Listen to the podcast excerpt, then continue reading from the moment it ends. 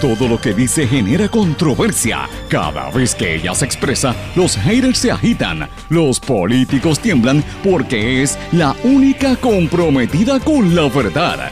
Periodista, bloguera, relacionista licenciada, analista de la noticia, escritora y le dicen la provocadora en las redes sociales. Y ahora comienza en blanco y negro con Sandra Rodríguez Coto.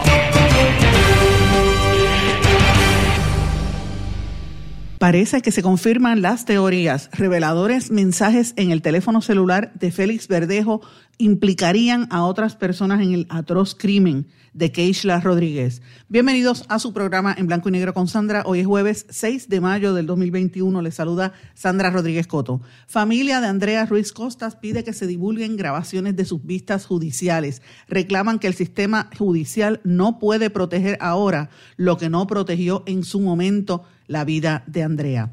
Periodistas demandan por la liberación y el acceso de audios de esa vista de Andrea Ruiz Costas. La petición afirma que mantener las grabaciones de forma confidencial lacera la confianza que tiene el pueblo en tan importante institución. Anuncio de que urgen 450 plazas en el cuerpo de bomberos es parte de una estrategia entre el sindicato y el nominado Javish Collazo. Lo discutimos aquí. Tragedia nacional 25% de los estudiantes del sistema público de enseñanza llevan nota de F casi al final del año escolar. Cerca de 45 mil estudiantes fracasaría académicamente al terminar este semestre. El Departamento de Educación trabaja con el Comité PARE para impulsar un currículo con perspectiva de género. La agencia confirmó que se encaminan a incorporar la enseñanza basada en la equidad de géneros para el próximo semestre en agosto. Junta de Control Fiscal alcanza un acuerdo con las aseguradoras, responde a una disputa de reclamaciones por la recuperación eh, del gobierno de Puerto Rico. Estados Unidos llama para liberar las patentes de vacunas contra el COVID-19 y caen las acciones de las empresas farmacéuticas. De estas y otras noticias vamos a estar hablando hoy en su programa en blanco y negro con Sandra. Este es un programa sindicalizado que se transmite en todo Puerto Rico y también en el exterior a través de una serie de emisoras independientes y la cadena WIAC también por sus plataformas digitales, sus aplicaciones de dispositivos móviles y por sus redes sociales. Estas emisoras son Radio Grito 1200 AM en Lares, Grito 93.3 FM, X61 que la componen el 610 AM y el 94.3 FM, Patillas, Guayama y toda la zona del sureste a través de la cadena WIAC, que es WYAC 930 AM Cabo Rojo Mayagüez, WISA Huiza 1390 AM en Isabela y WIAC 740 AM en la zona metropolitana. También nos escuchan a través de WLRP 1460 AM Radio Raíces, La Voz del Pepino en San Sebastián. Este programa se graba, se mantiene en las plataformas tipo ah, eh, podcast. Usted las puede buscar allí, ahí hay un archivo completo de los programas. Yo siempre les recomiendo Anchor o Google eh, Podcast, también lo pueden conseguir por SoundCloud. Y como siempre, usted me puede escribir a través de las redes sociales, Facebook, Twitter, Instagram, LinkedIn o en nuestro correo electrónico en blanco y negro con Sandra arroba gmail.com. Vamos de lleno con los temas para el día de hoy. En blanco y negro con Sandra Rodríguez Coto. Bienvenidos a En Blanco y Negro con Sandra, mis amigos. Ya hoy es jueves, estamos casi terminando la semana. Una semana y unos días que llevamos muy duros como país, muchas noticias negativas, muchas situaciones tristes para, para nosotros como pueblo. Y a veces me pongo a reflexionar si es que estamos pasando un calvario para después tener una resurrección, como dirían los cristianos, ¿verdad? Eh, o los creyentes. Y, y, a veces uno tiene que pensar qué nos está pasando, hacia dónde nos vamos a dirigir como pueblo, con tanta situación que está ocurriendo en Puerto Rico. Pero entonces ahí uno analiza bien lo que ocurre en el resto del planeta y tiene que ponerse en esa, en esa justa perspectiva. Sí, hemos vivido unos años duros, pero mire lo que está ocurriendo en otras partes, no muy lejos de aquí. Mire lo que está pasando en Colombia, por ejemplo. Eh, prácticamente en un día murieron más de 20 personas. Eh, ayer hubo un ataque directo al Congreso, como pasó en Estados Unidos a principios de año. O sea, eh, y, el, muerto, el mundo está revuelto. En México murieron 25 personas cuando colapsó la estación del metro en, un, en una situación donde la corrupción es evidente, porque lo que estaba pasando con ese proyecto, como muchos otros proyectos del gobierno anterior, eran proyectos plagados de, de actos de corrupción que resultaron en la muerte de personas porque se construyó mal ese evento. De hecho, la protesta que estaba viendo esta mañana de México era que la gente reclamaba que se identifique quiénes fueron los, los constructores, quiénes fueron los, que participaron en esa obra y que los metan presos. Así que eh, yo no estoy diciendo que lo nuestro no sea, no sea importante, todo lo contrario, es que lo que pido es que pongamos las cosas en perspectiva y que miremos que parece que el planeta completo está en en un proceso ¿verdad? Este, de, situaciones difíciles y lo que hay que hacer es trabajar para ir erradicando estos, estos tipos de violencia, eh, erradicando la corrupción y siempre combatiéndola, porque es la única manera que podemos echar hacia adelante. Y con esa, con esa idea, ¿verdad? Que quiero comenzar el programa de hoy, después de una semana que, como les dije, ha sido muy dura, eh, donde hemos estado dando muchísimas informaciones exclusivas, muchos temas y ángulos diferentes como los que hemos trabajado en estos días, los artículos que hemos publicado, particularmente del caso del asesinato de Keishla, primero pues el tema de, el, ¿verdad? El, aspecto de mercadeo y cómo afecta a una marca el que eh, se asocie a algo tan negativo como un asesinato, ¿verdad? Como pasó con el carro Dodge de, Félix Verdejo y en el día de ayer una, una nota que publiqué sobre los boxeadores, como, eh, ¿verdad? Que lo discutimos aquí en el programa, eh, un historial de muchos boxeadores que tienen eh, casos de violencia doméstica. Hablamos incluso hasta del caso de Monzón en Argentina, que estableció pautas. Escribimos la nota y la gente en las redes sociales está frenética porque leen el titular y, entonces se creen que es, es un, una guerra contra los boxeadores. Mire, pero lea la historia, no pelee sin saber de qué se está hablando.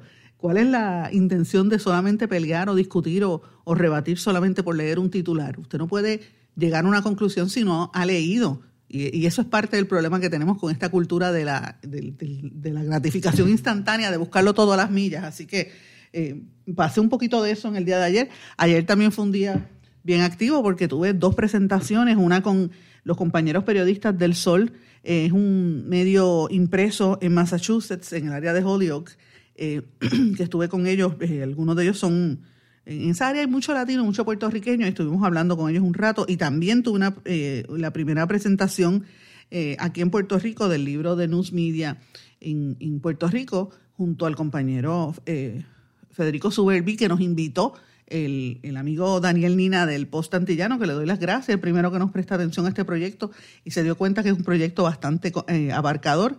Le dejamos saber que el libro en español ya debe estar saliendo en los próximos meses, así que este, eh, tuve mucha actividad el día de ayer y hoy pues lo voy a coger un poco más calma, preparándome ya porque viene el Día de las Madres y se supone que uno tenga los regalos y se supone que uno esté listo, ¿verdad? Pero este, espero que este fin de semana sea un fin de semana de tranquilidad. Pero bueno, eh, vamos a las noticias porque hay muchos temas que yo creo que son importantes que debemos discutir en el día de hoy. El, tengo que comenzar con una noticia que publica el periódico El Vocero, la amiga Melisa Correa.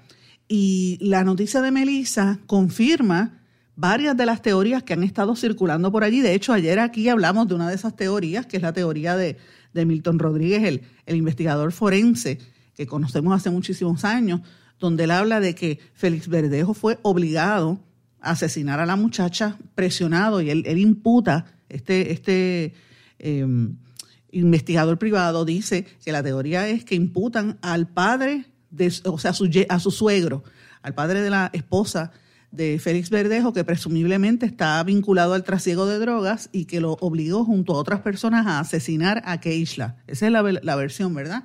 Y que no fue él el que lo asesinó, sino que fue otras personas y lo están culpando a él. Eh, y esa es una de las teorías, yo no sé si es cierta, si no es cierta, por la realidad es que Félix Verdejo es el que está, está arrestado, está acusado por eso. Me imagino que en el proceso, pues eso se, si se, si se sabe, pues se verá más adelante.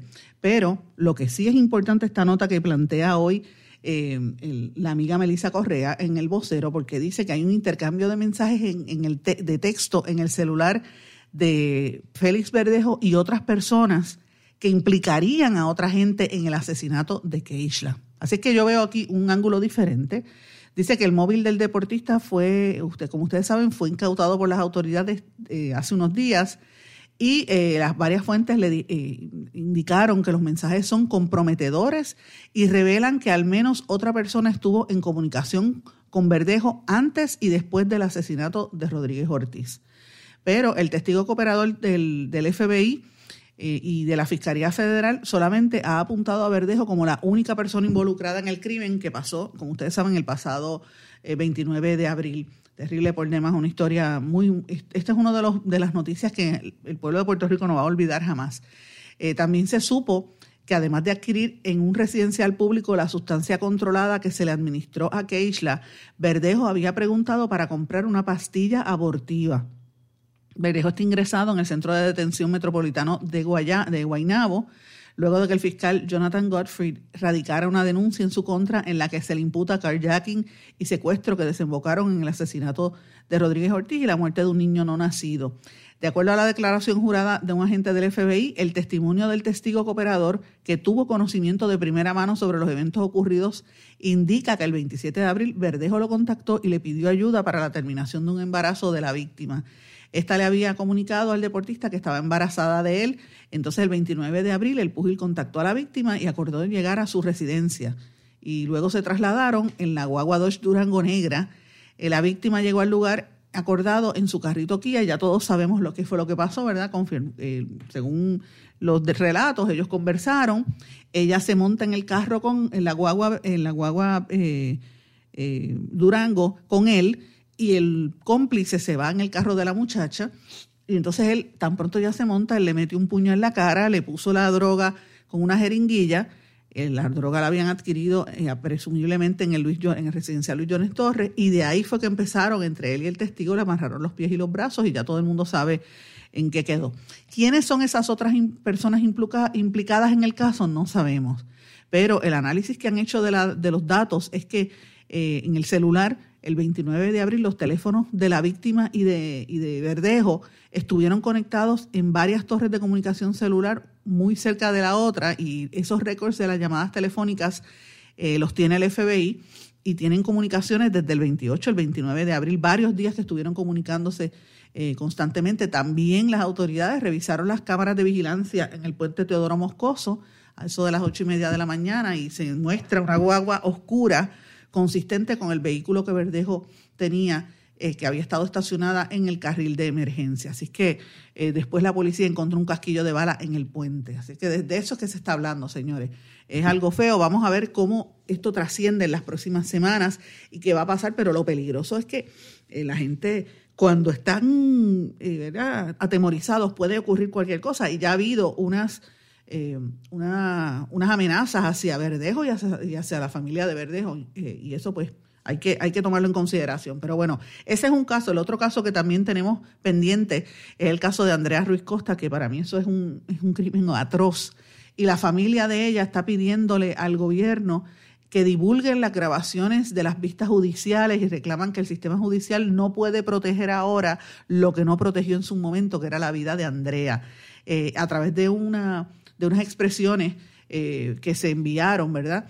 Dice, la familia de Andrea respalda los reclamos para que se levante la mordaza que emitió el Tribunal de Caguas, alegadamente para proteger y no revictimizar a Andrea, pero nos preguntamos por qué no la protegieron cuando ella lo solicitó, por qué le dieron la espalda, cuántas mujeres más tendrán que pasar por esto con resultados nefastos.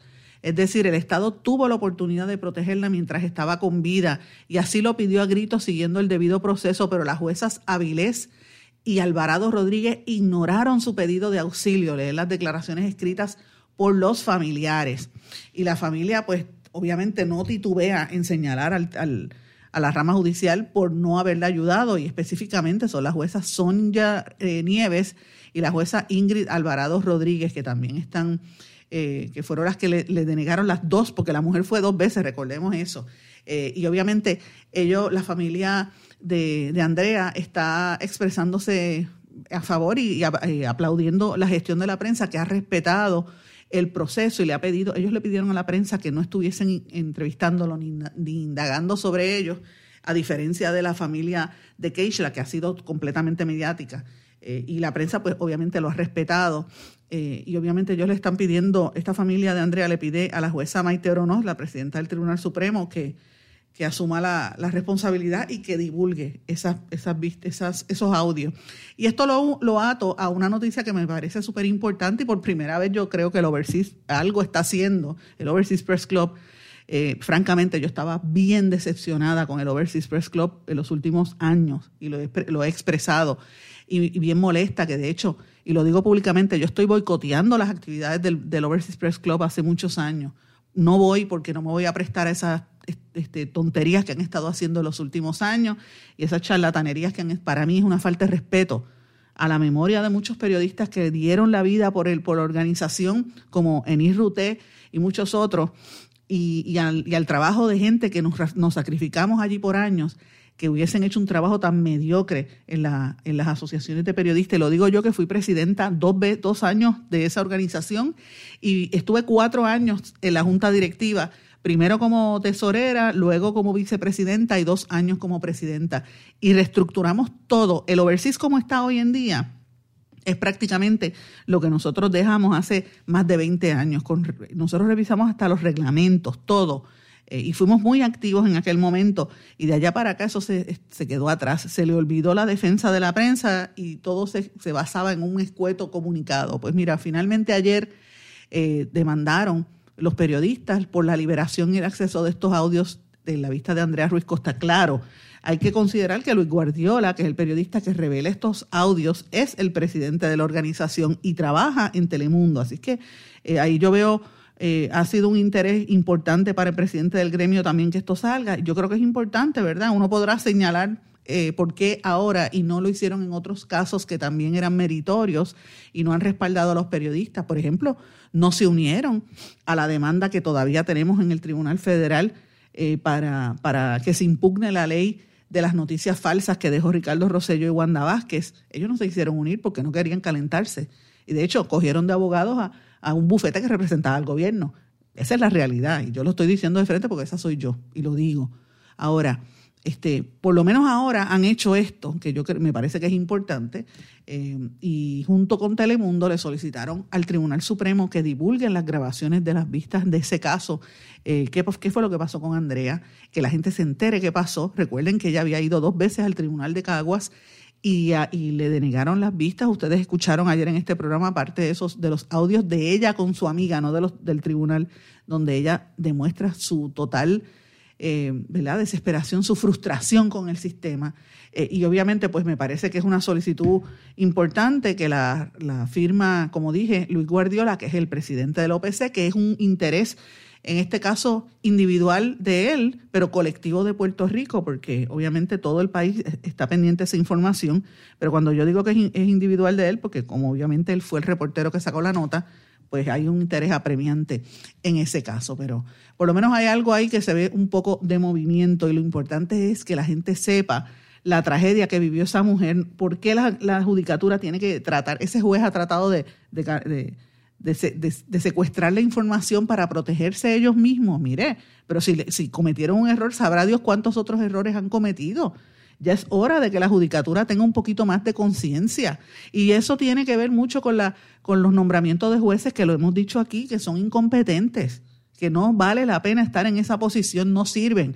Si dos juezas que son mujeres no tuvieron la capacidad de entender la, la rapidez y la, y la importancia con la que tenían que actuar y fueron fueron eh, agresoras de esa mujer, permitieron que la mataran. Mire, eso va a pesar sobre sus conciencias y si yo fuese, eh, ¿verdad?, eh, decente, si yo fuese una de esas juezas, yo me hubiera ido.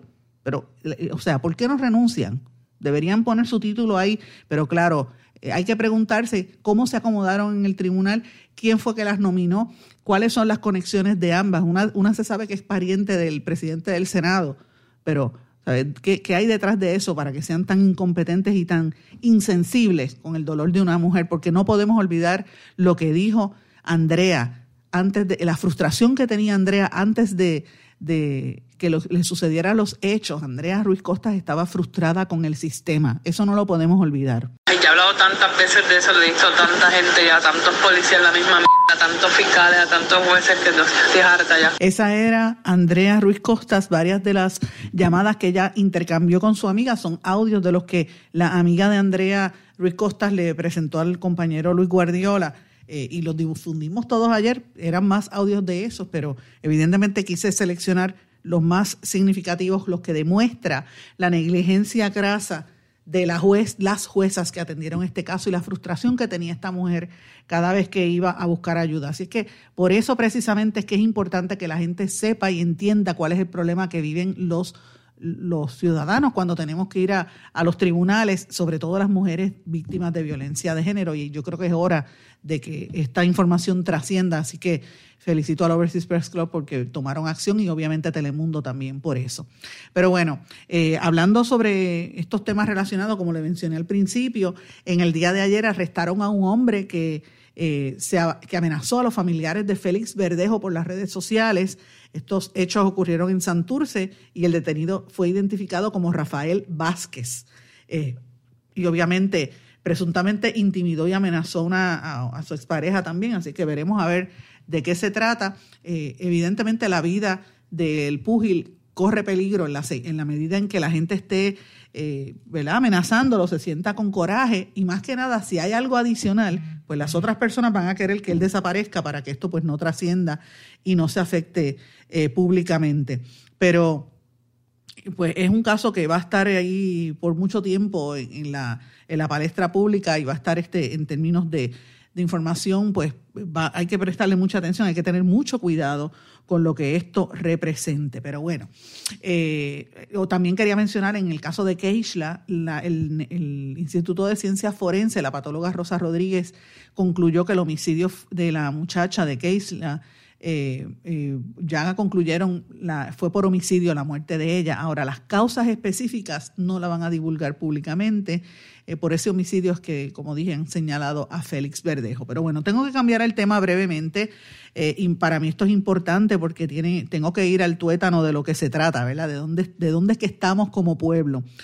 señores, Ayer trasciende una noticia que a mí me parece que debería ser la, primera plana en casi todos los periódicos. 25% de los estudiantes de las escuelas públicas del país llevan F casi al final del año escolar.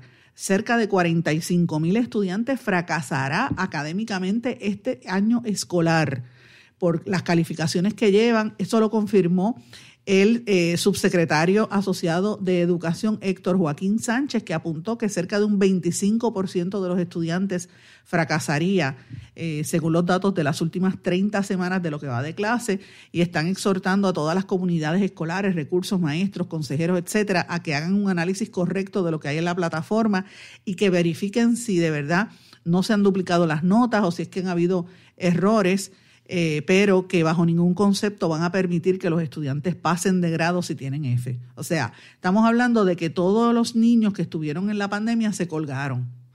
Yo no estoy necesariamente segura ni de acuerdo con eso. Vamos a ir, yo creo que deberíamos ir caso por caso.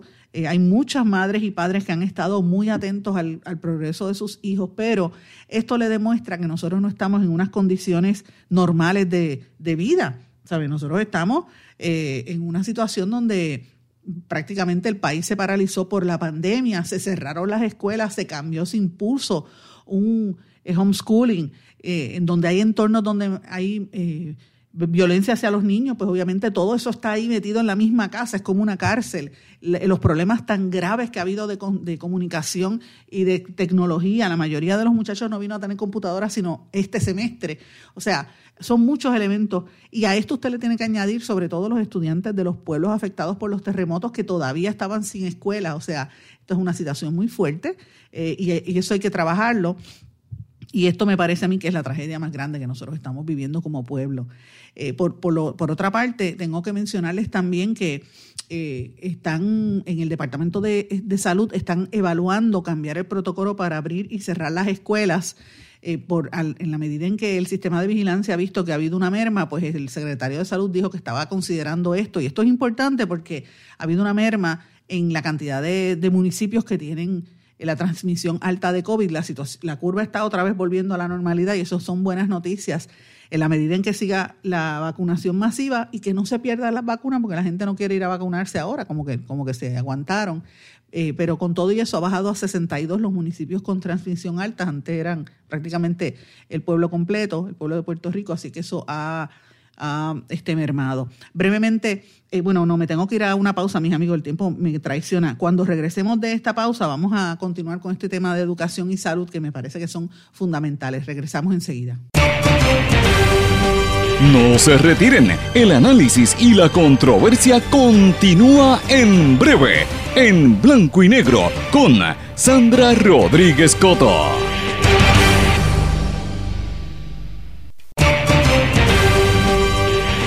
Y ya regresamos con el programa de la verdad, en blanco y negro, con Sandra Rodríguez Coto. Regresamos en blanco y negro con Sandra. Bueno, quiero añadir algo sobre educación antes de cambiar de tema. Y es que el Departamento de Educación anunció ayer que trabaja con el comité este que se creó para atender el tema de, la violencia de género, el, el estado de emergencia, el comité PARE ellos han estado trabajando para implementar el currículo con perspectiva de género y lo van a incorporar en la enseñanza basada en la equidad de género a, principios de agosto.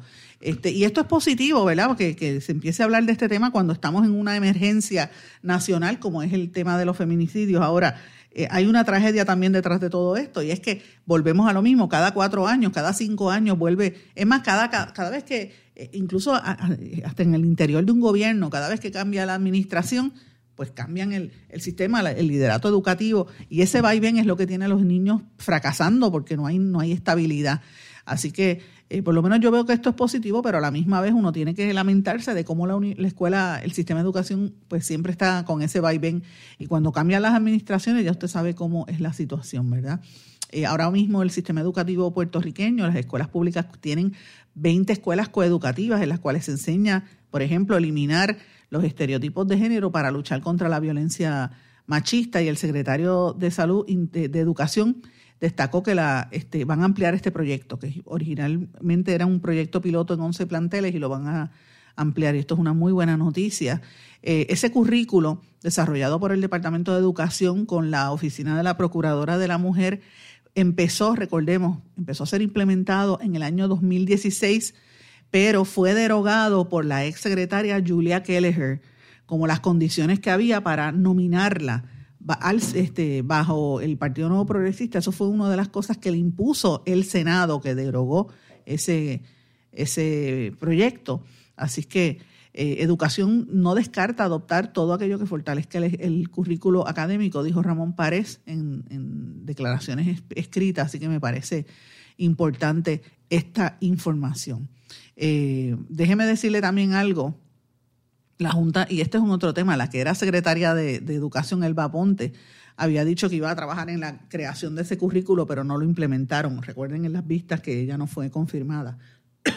Perdón, ella había dicho que estaba pendiente para la creación y la implementación de ese currículo. Veremos a ver qué va a pasar finalmente. Bueno, la Junta de Control Fiscal alcanzó un acuerdo con aseguradoras y el acuerdo responde a una disputa en las reclamaciones por la recuperación del gobierno. Esto es específicamente con las aseguradoras Assure Guarantee, Assure Guarantee Municipal Corp, National eh, Public Finance Guarantee Corporation, entre otras. Y esto refleja los, términos del acuerdo en principio anunciado el pasado 12 de, de abril para resolver las reclamaciones, los tipos clawback las reclamaciones de recuperación que había contra el gobierno. Esto es una noticia, me parece buena, que acelera el proceso de que nosotros salgamos de la deuda. Así que eh, ojalá que esto sea lo más pronto posible. Señores, también ayer hubo causa, se halló causa para arresto contra Jensen Medina, en esta ocasión por poseer, documentación falsa, incluyendo la licencia de conducir falsa. Le impusieron una fianza de 3.500 dólares que la prestó yo no sé de dónde él tiene tanto dinero, ¿verdad? Pero bueno, eso, esas son preguntas que hay que contestar. Pero bueno, quiero hablar un poco de, Autoridad de Energía Eléctrica y el contrato con Luma. Por un lado, la Asociación de Empleados Jubilados, a través de su presidente Johnny Rodríguez, arremetieron contra el gobernador eh, Pedro Pierluisi y aseguró, diciendo que él aseguró olvidar el compromiso de que iba a revisar el contrato de Luma y traiciona así a los empleados y traiciona así a los jubilados que tienen temor de perder sus, eh, su retiro, eh, que obviamente, entre otras cosas, se destapó la verdad cuando se informó que los empleados activos van a tener plan médico del lugar de trabajo donde fueron asignados y que su sistema de retiro, que esté en malas condiciones económicas, eh, pues los están empujando para coger un 401k, eso es parte de lo que está diciendo ellos. El sistema de retiro de energía eléctrica tiene un déficit actuarial eh, reducido, que ha reducido la capacidad de pagar las pensiones debido a la deuda de 603 millones de dólares que acarrea la Autoridad de Energía Eléctrica. Esa es parte del problema, no hay chavos, no hay chavos, eh, y es parte de la quiebra de Puerto Rico. y evidentemente, pues, eso es uno de los problemas. Y a la misma vez usted ve que en la legislatura están tratando de aprobarle medidas. Eh, hay una, en la oficina de, de, la, de la Comisión de la, del Consumidor, de Derecho del Consumidor, están radicando un proyecto, el 555 de la Cámara, que busca orientar a los consumidores sobre el derecho que uno tiene como consumidor a entender la, la factura. Porque los, los, ¿sabes? los clientes, uno lee la factura de energía eléctrica y te dice cuánta cosa hay y uno no la entiende. Entonces están tratando de implementar un proceso para que las facturas puedan ser entendibles y la gente pues pueda eh, hacer el pago adecuadamente. Y mientras tanto, el presidente, el gobernador Pierluisi justifica el veto que hizo a la medida que hubo sobre la resolución de la Cámara que, que buscaba retrasar la implementación del contrato de privatización de Luma y Pierluisi, ustedes saben que le dio el veto, pues este, él está justificando ese veto. ¿Por qué la, la importancia de acelerar esto, señores? Porque estamos ya en mayo, ya acabamos la primera semana de mayo y la primera semana de junio va a estar Luma administrando la Autoridad de Energía Eléctrica. Ya esto es, esto se finiquitó. Ya aquí la gente se durmió porque, o durmieron a la gente porque evidentemente lo que está pasando es serio. Eh, y aquí esto se anticipaba hace bastante tiempo. Eh, y obviamente el, problema es que ahora es que cuando vinieron a darse cuenta, los otros sindicatos también han estado muy débiles, no han ayudado, me parece a mí, en la oposición que tenía la UTIER por una razón muy sencilla. Y es que hay gente que está molesta con la Autoridad Energía Eléctrica. Aquí se ha generado un odio hacia los empleados de la autoridad y hacia los empleados de la UTIER. Se ha hecho campañas negativas contra, eh, contra eh, Jaramillo, Ángel Figueroa Jaramillo. De hecho, la campaña mediática que se ha hecho en las redes sociales mayoritariamente para destruir la reputación de Jaramillo fue pagada por una empresa que se le vincula a un relacionista que tuvo, este, que trabaja en ACES. Miren esto, son las imputaciones que ha habido corriendo en las redes sociales. Yo no puedo asegurar que esto sea cierto, ¿verdad? Pero eh, se han mostrado documentos donde aparece la certificación y la incorporación de Ramón Alejandro o de una firma vinculada a Ramón Alejandro para hacerle campaña negativa para destruir la reputación de, Jaramillo. Eh, han habido eh, ataques de trolls, por decirlo así, y campañas sostenidas de desinformación. Y todo esto abona a que se haya creado un, ánimo. Entonces, a eso tú le añades que la luz se va todos los días, pues la gente está enfogona con energía eléctrica y ese coraje se le transmite a los empleados que también vamos a dejarnos de cosas. Aquí hay mucho vago también, hay vagos, Esto, y, es difícil decirlo, pero es la realidad. Eh, pero a la hora de la verdad, la inmensa mayoría no son esos vagos, la inmensa mayoría son los que han estado trabajando con unas condiciones de trabajo bastante duras, donde en los últimos años le han ido quitando los fondos para, para mejorar, los fondos para este, La, la, revitalización, la poda de árboles, una cosa tan sencilla. Todo esto se hizo de una manera concertada para ir minando la credibilidad de los empleados y el amor que la gente le tenía y el respeto que le tenía a los empleados de energía eléctrica porque se fajaban trabajando y se fajan la gente ahora no lo reconoce. Por eso es que esta oposición a Luma no está, porque no ha habido una fuerza de la sociedad general para entender lo, escabroso, lo corrupto que hay detrás y lo nebuloso que hay detrás de este contrato. Y el contrato no está bien, el contrato es leonino, es un contrato que nos va a afectar a todos como ciudadanos, pero la gente no se da cuenta de que esto es negativo. Cuando vengamos a, dar, a darnos cuenta y la gente se dé cuenta de lo que hay detrás de este chanchullo, entonces van a gritar, ya va a ser muy tarde, porque la idea, aquí hay demasiados intereses de la Junta de Control Fiscal, de congresistas y de empresarios en los Estados Unidos, del gobierno de los Estados Unidos y de, obviamente, Pedro Pierluisi y todo su grupo que están detrás de esta transacción. Así que eh, lo interesante de esto es que Luma la transacción es de casi un mil millones de dólares y Luma ya está identificando, como hemos dicho en estos días, partidas distintas de dónde agarrar nuevos dineros. Y nosotros habíamos hablado de esto el lunes, pero con todo lo que ha estado ocurriendo, pues no hemos podido darle detalle. Y quería añadirles algo a ustedes. ellos han identificado 70 millones de dólares que van a cobrar en unas cuentas que hasta ahora la Autoridad de Energía Eléctrica no cobraba. Y me refiero específicamente a las cuentas que, que deben los municipios, las corporaciones públicas, las agencias estatales y las agencias federales.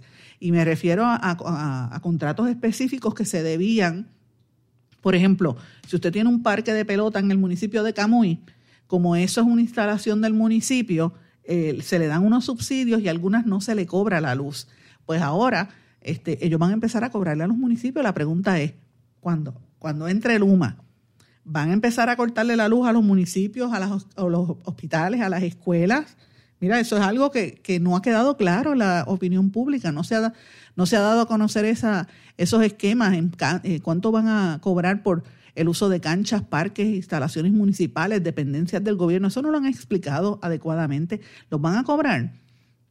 A mí me parece que sí, porque ellos identificaron ya unas partidas que ascienden a 70 millones de dólares. Así que esto es bastante fuerte. Eh, ellos están tratando de cobrar también, eh, para que tengan una idea, hay unas deudas de agencias que no cobran, que no pagan. Y, y, el problema es que, por ejemplo, vamos a suponer, el Departamento de Educación tiene una deuda enorme de millones de dólares y viene eh, a la Autoridad de Energía Eléctrica y le dice, le voy a cortar la luz, y ahí se forma un revolú, y el gobernador llama y llama, no, no puedes cortar la luz. Así que tienen que seguir dando el trabajo gratis. El problema que hay detrás de todo eso es que usted y yo lo pagamos en nuestra factura, porque eso alguien lo tiene que pagar y lo paga el consumidor. Eh, pero ahora van a empezar a hacer esos cobros. Para que usted tenga una idea de la información que nosotros pudimos identificar, eh, ellos tienen, han visto 207 millones de dólares que deben las corporaciones públicas 16.3 millones que deben agencias locales y 9.4 millones de dólares que deben agencias del gobierno federal hasta el mes de marzo. Eso totalizaba 232.7 eh, millones de dólares.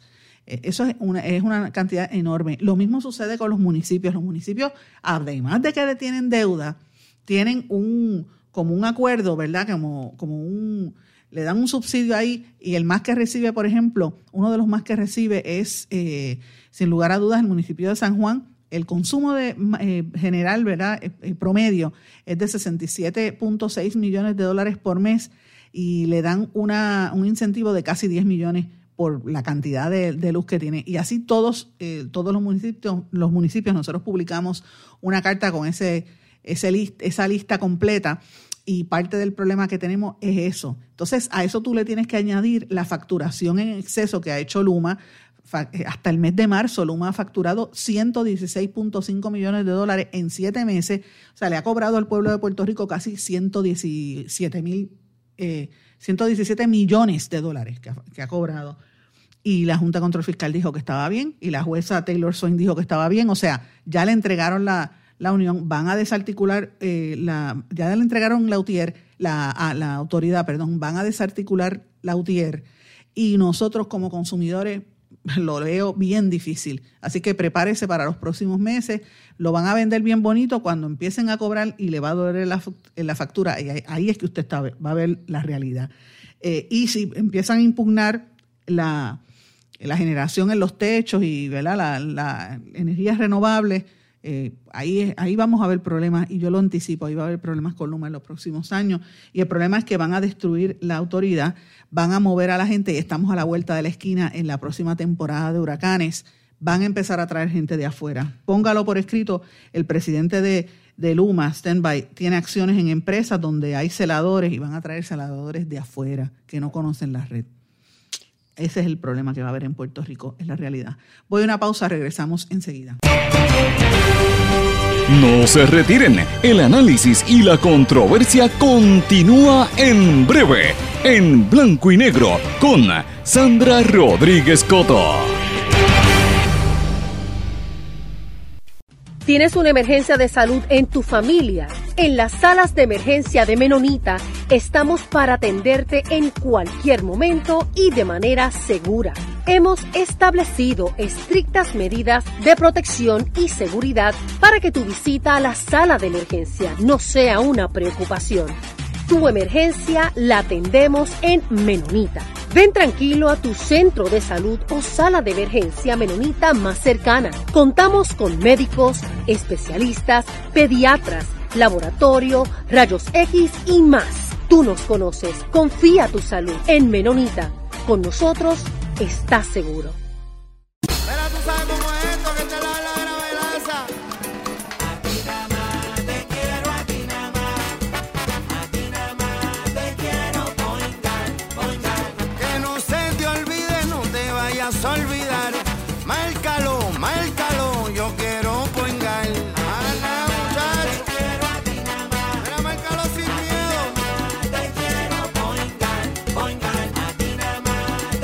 Yo quiero Point Guard. Quites el dolor de cabeza con sus obligaciones de contabilidad con los servicios que presta Villalba y Villalba Company. Directo, personal y con sensibilidad humana. Lo que se busca en un verdadero asesor de contabilidad para todo tipo de servicio de contabilidad, pago de IBU, pago de nómina, informes trimestrales y anuales y otros. Ofrecen servicio directo personalizado. Villalba y Villalba Company. Para orientaciones, su teléfono el 939-336-5774. 939-336-5774. Y ya regresamos con el programa de la verdad en blanco y negro con Sandra Rodríguez Coto. Regresamos a esta parte final de en blanco y negro con Sandra. Bueno, hay una noticia que me parece que es importante y que esto va a traer cola hay eh, el presidente del sindicato del cuerpo de bomberos está pidiendo que se aumente la cantidad de bomberos, dice que hay una crisis porque no hay cantidad de bomberos suficientes. Hay cerca de 450 plazas que están esperando que llene. Esto lo dio a conocer José Tirado, presidente del Sindicato de Bomberos de Puerto Rico. Para que tenga una idea, en la estación de bomberos de Trujillo Alto recibió hace poco una llamada de que había un fuego urgente eso fue hace dos semanas, un incendio en una casa, en una casa cercana. El único bombero que había disponible en ese turno fue al llamado, pero en lo que él monta el carro, desconecta la, la, la correa, etcétera, y llega al lugar y cuando logró cortar la, ¿verdad? con unas tijeras las rejas, ya era demasiado tarde, la víctima, hubo una víctima, murió asfixiada. Y ellos dicen que esto no debe ocurrir, pero el problema era que era el único bombero en esa estación porque no hay bomberos suficientes. Y eso es un hecho indiscutible, eso no lo podemos eliminar.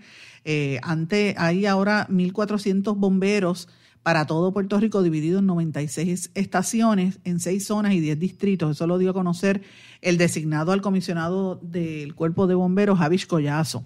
Hay unos problemas muy serios con lo que, a lo que se enfrenta esta clase profesional, ¿verdad? esta clase de trabajadora, porque la agencia opera con un presupuesto de 70 millones de dólares y le han cortado fondos y no ha habido academias. Se le está pidiendo que se haga una nueva academia para reclutar nuevos bomberos, porque desde el año 2016 no se hacen eh, academias y están buscando por lo menos traer 150 bomberos nuevos por año, porque hay muchos que están bajo el fondo, hay otros que no están, o sea, que están pidiendo esa información. Eh, y esto trasciende en momentos en que es evidente la necesidad de que haya un liderato en esa agencia. El problema es el siguiente, señores, y esta es la parte que tengo que decir, que tanto el presidente del, sindicato de bomberos como el jefe del cuerpo de bomberos eh, no son los adecuados. El jefe del cuerpo de bomberos no sirve, no es una persona que debe, de hecho no tiene los votos para ser confirmado, tiene un historial nefasto y, y esto es serio, esto es serio porque él es acosador sexual. ¿Cómo es posible que en medio de esta dinámica que hay se permita a una persona que, tiene no, no solamente querellas, sino hasta demandas por acoso sexual, acoso laboral. ¿Dónde está la postura del gobernador diciendo que estamos en una emergencia de género y mantiene al jefe de bomberos, que es una persona que tiene demandas? Yo no estoy diciendo acusaciones, o sea, no estoy diciendo comentarios, tiene querellas por acoso sexual, por acoso laboral, por acoso político. Tiene un historial de violencia lo tienen al mando. Ah, pero el, jefe del cuerpo de bomberos eh, y del sindicato tienen una componenda para tratar de traer bomberos al cuerpo y han hecho unos acuerdos con los alcaldes populares y PNP para tratar de que los mantengan en el poder. Esa es la realidad y nadie se atreve a decirlo en el cuerpo de bomberos, señores. Pero tengo que hablar de otros temas importantes. En Estados Unidos ahora mismo, y esto, esto creo que también nos afecta a nosotros, Estados Unidos hizo un llamado, ¿verdad?, a que se liberen las patentes de las vacunas del COVID Señores, tan pronto sale eso, solo dio a conocer este, la representante de comercial del gobierno, tan pronto se dio el anuncio por parte de Joe Biden, las acciones de las empresas farmacéuticas cayeron en la bolsa de valores. Claro, ellos querían tener el contrato con todo, pero las acciones de Moderna bajaron un 6.2%, las de Pfizer un 2.6% y la de Biotech un 8.9%. La compañía Nova, Novavax, que es estadounidense, una compañía americana, también bajó hasta un 11%, esto lo reportó Bloomberg. Así que imagínense, si es, eh, porque quieren que se liberen las, las, las eh, este, este tipo de cosas. ¿Por qué? Porque necesitan eh, las patentes, debo decir, se me olvidó la palabra, quieren liberar las patentes por una razón muy sencilla, para que pueda producirse más, más vacunas y distribuirlas a los países pobres. Entonces, eh, claro, estas empresas no quieren, quieren seguir las, generando dinero porque ahí es donde está la hojas, ahí es donde está el dinero de esto. Increíble problema. Oigan, hay una noticia que nosotros hablamos brevemente, me parece que fue ayer o antes de ayer, cuando se anunció que Bill Gates y Melinda Gates se están divorciando. Bill Gates es uno de los hombres, sino más ricos del planeta, el dueño de Microsoft, uno de los fundadores de Microsoft. Y la esposa eh, Melinda era eh, junto a él tenían esta fundación que ha ido por los por el mundo hablando de las vacunas, hablando de las pandemias y este tipo de cosas, eh, trabajando en el tema de salud y eran muy activos y de momento anunciar que se divorcian después de 25 o casi 30, 27 años juntos, pues este sorprendió a muchos y todo el mundo habla, ay, ¿cómo van a dividir las fortunas, etcétera? Sin embargo, lo que no hablan es de una tendencia que está reportando eh, la NBC en Estados Unidos y es correcta la tendencia eh, que se está viendo en Estados Unidos de matrimonios mayores, gente mayores de los 55 años que empiezan a divorciarse. Esa es una tendencia fuerte que está ocurriendo ahora mismo en los Estados Unidos, parejas mayores que empiezan a, separarse en la segunda mitad de su vida. Eh, y esto pues, pues no era común hace muchos años. Este fenómeno que, que la gente se, eh, Lo, lo, catalogan como el older divide, es la, división eh, mayor de personas mayores de edad, pues ha estado creciendo entre, el 90, entre los años 1990 al año 2010, era solamente un punto ciento y sin embargo ya en esta última década está en sobre el, el 50% de los matrimonios. Eh, uno de cada tres eh, eh, estadounidenses mayores de, de, 50 años se está divorciando. Así que me parece interesante. Entonces los matrimonios más jóvenes se están manteniendo juntos por un poco más tiempo. Así que me parece bien interesante este dato. los, Gates, Bill y Melinda dijeron que iban a mantenerse trabajando juntos, pero la realidad es que esto no es la primera vez que sucede. Recuerden cuando le pasó a al Gore, el vicepresidente de los Estados Unidos, después de haber hecho campaña, después de haber hecho los documentales, se divorció de la esposa después de tantos años. Y son matrimonios así que llevan muchos años, pero parece ser que es una tendencia nueva eh, y, que la gente pues se cansó. no sé cómo esto aplicaría en Puerto Rico. ¿Qué usted piensa? ¿Usted cree que en Puerto Rico se están divorciando más los, los matrimonios viejos o son los matrimonios más jóvenes? Le pregunto, porque aquí se, se divorcia todo el mundo. Veremos, a ver, es interesante demás este tema. Pero bueno, yéndonos a América Latina, la situación en Colombia sigue cada día más fuerte. Ayer hubo un evento, como les dije, los titulares muy fuerte. Pasó como sucede en, como sucedió en Washington a principio de año, pues la gente entró al Congreso. Manifestantes se congregaron allí en la Plaza Bolívar en Bogotá, empezaron las protestas, llegaron e-, efectivos de lo que le llaman el escuadrón antimóvil eh, móvil antidisturbios, que es como la fuerza de choque, pero un poco más fuerte, van hasta con tanques. Eh, y ellos derribaron las vallas del Congreso y entraron, tuvieron que evacuar a los congresistas. Uno, el legislador Carlos Artilla, por ejemplo, dijo que lo, lo evacuaron porque era el inminente el ingreso de los manifestantes al Congreso. Eh, y obviamente pues la gente está bien preocupada. El presidente de Colombia, Iván Duque, denunció lo que él, él dice que esto es la mafia del narcotráfico que está detrás de ese vandalismo extremo y del terrorismo urbano y anunció una recompensa de 10 millones de pesos, o sea, casi 3 mil dólares para toda persona que colabore con la identificación de estos que él catalogó de los dinamizadores de la violencia. O sea, él dice que, que todas, estas, todas estas protestas las está empujando el narcotráfico si eso es cierto, no sería la primera vez. Recuerden que Pablo Escobar Gaviria, en la época de, los carteles, metieron hasta un tanque. Entonces acusaron a un grupo de izquierda que era el que estaba en contra del gobierno, pero ese grupo, recordemos, fue financiado por, por el cartel de Medellín. Así que no sería la primera vez que eso sucede en la historia de Colombia. Pero fíjense hasta dónde está esta situación. Hasta el momento han, han, muerto más de 25 personas, sobre 800 heridos, y dicen que hay cerca de 100 personas desaparecidas. No se sabe dónde están, a lo mejor están en las cárceles, a lo mejor están muertos y aparecerán después, pero esto todo surgió a raíz de una, unas medidas que asumió este presidente Duque de alzar el, los, ¿verdad? Lo, lo, lo, que le cobran a la gente en el IVA. Eh, y, y, esto aquí más afectaba era las clases medias y sobre todo las clases pobres y trabajadoras. Así que hay un, el Comité Nacional del Paro tiene 40 organizaciones y volvió a llamar a una movilización para en Bogotá hoy y mañana. Así que esto, ellos van a seguir protestando en los próximos días. Terrible, terrible problemas. En cuanto a lo de México, que también es un tema que hemos estado trabajando en las últimas horas, en México, obviamente, eh, ya van 25 muertos, pero una auditoría eh, preliminar que se hizo sobre el colapso de esa línea del metro demuestra que esto se debe a 13 años de fallas, omisiones y negligencias desde que se construyó esa, instalación.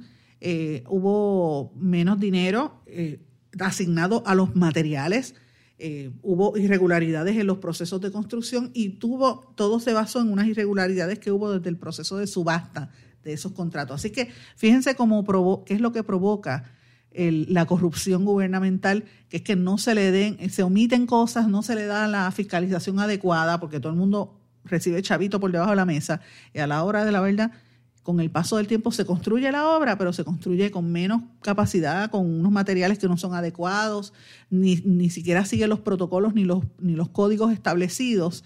Y entonces, pues, por, provoca estas muertes. Esto fue lo que se dio a conocer en el día de hoy.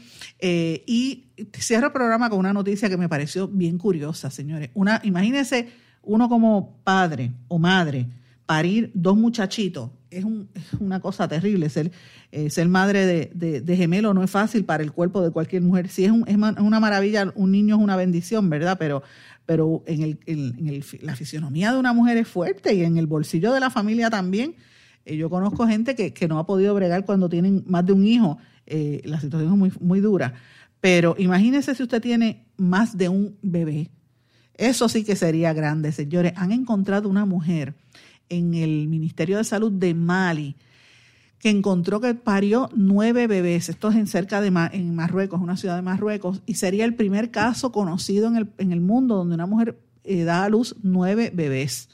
Eh, y obviamente que se sepa, ¿verdad? Cinco niñas, cuatro niños y la mamá está bien, según el comunicado del Ministerio de Salud.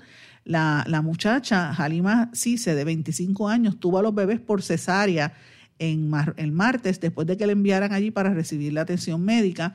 Eh, reporteros de Associated Press vieron a algunos de los bebés moviendo sus manos y los pies en las incubadoras, los vieron por las incubadoras, eh, los presentaron, estaban en incubadoras todos. Y eh, lo que le habían dicho era que ella iba a tener siete bebés, que iba a ser siete mesinos. Hay mujeres que han tenido siete y cuando la abrieron tenía nueve. Esto es una... Y, dice que fue natural, eh, que no fue, no fue este, ¿verdad? No fue planificado. Los bebés pesaron entre una, punto, una libra y media y dos libras y media. El libro de, de récords mundiales de Guinness le dijo a, prensa asociada en un correo electrónico que el récord actual de la mayor cantidad de bebés que, que, murieron con vida al mismo tiempo es de ocho. Así que están verificando estos nacimientos porque sería un récord que iría para la para eh, el Guinness. El récord Guinness lo tiene eh, la Octomom. ¿Te acuerdan de la Octomom en Estados Unidos? Naida Suleiman, que dio a, bebé, eh, dio a luz ocho bebés prematuros y saludables en el año 2009, pues esa es la que tiene el récord, pues ahora esta parece que se lo rompió en Marruecos, nueve bebés, imagínense eso. Eh, obviamente, la mamá estaba en riesgo de perder el útero o perder su vida, así que, y, y siempre hay un riesgo porque estos niños pueden nacer con algún tipo de discapacidad y sobre todo parálisis cerebral, que es astronómicamente mayor el, el riesgo de estos niños. Pero imagínense tener nueve nenes, qué difícil será la vida en ese, como está el mundo en este momento. imagínenselo usted, señores. Con esa idea se los dejo, eh, le dejo el programa hasta mañana. Que pasen muy buenas tardes. Nos volvemos a encontrar aquí en blanco y negro con Sandra. ¿Se quedó con ganas de más? Busque a Sandra Rodríguez Coto en las redes sociales o acceda a en porque a la hora de decir la verdad solo hay una persona en la cual se puede confiar. Sandra Rodríguez Coto en blanco y negro.